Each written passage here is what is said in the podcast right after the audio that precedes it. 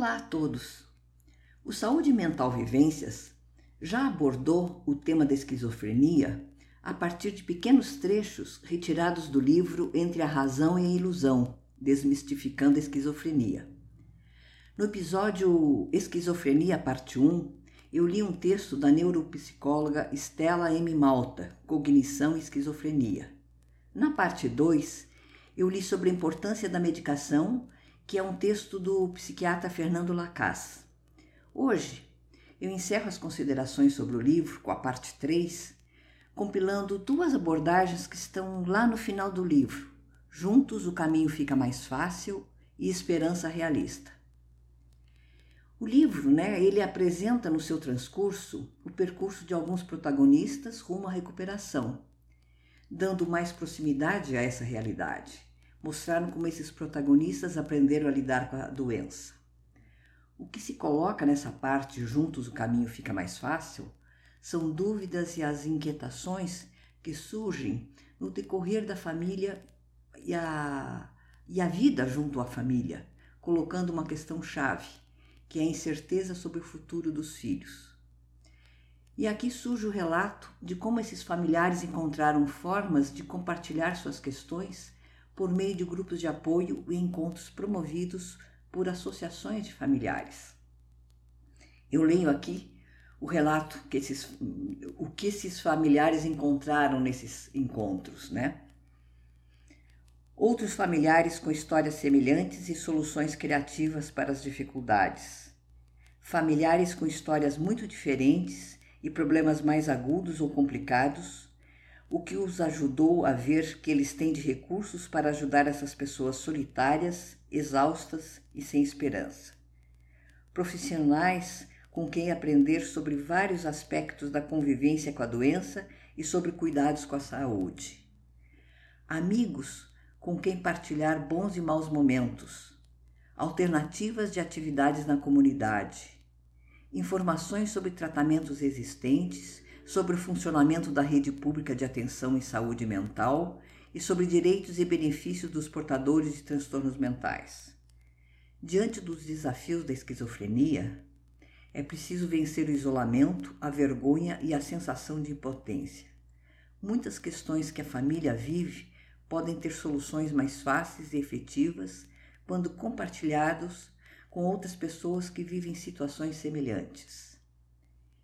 E aí eu vou finalizar esse podcast é, tirando alguns trechos, retirando alguns trechos do tópico Esperança Realista, que está lá no final do livro. Eles dizem: Neste livro, procuramos abordar vários aspectos da esquizofrenia, escolhendo apresentar atitudes e entendimentos que sejam úteis para você, nosso leitor.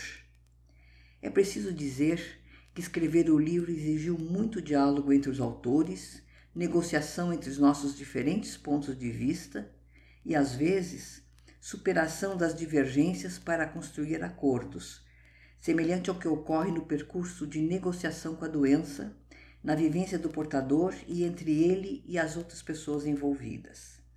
Esse processo também nos proporcionou crescimento. Esperamos que este livro contribua para esclarecer os aspectos vivenciais da esquizofrenia e para melhorar a qualidade de vida, tanto sua, nosso leitor, como a de seus familiares. E aí vai colocando outros aspectos, outros trechos, que eu estou só dando um gostinho para vocês é, terem a curiosidade de ver esse livro. Eles dizem na sequência: temos consciência das dificuldades reais que muitas pessoas com esquizofrenia e seus familiares enfrentam no seu dia a dia. Nesse sentido, procuramos reunir entendimentos baseados na nossa experiência e apontar as possibilidades diante da doença. Porque o sofrimento e os problemas imensos que as pessoas vivem as tornam frequentemente prisioneiras da doença e dificultam o reconhecimento de alternativas. Olha só que bonito. Já nesse trecho já há esperança. E aí eles continuam. Desejamos sinceramente que o nosso trabalho possa cumprir o papel de promover o diálogo entre todas as pessoas envolvidas e interessadas na questão da esquizofrenia. Muitas dificuldades só podem ser superadas quando conseguimos ver o mundo com os olhos do outro, para entender os porquês das suas atitudes e seu comportamento.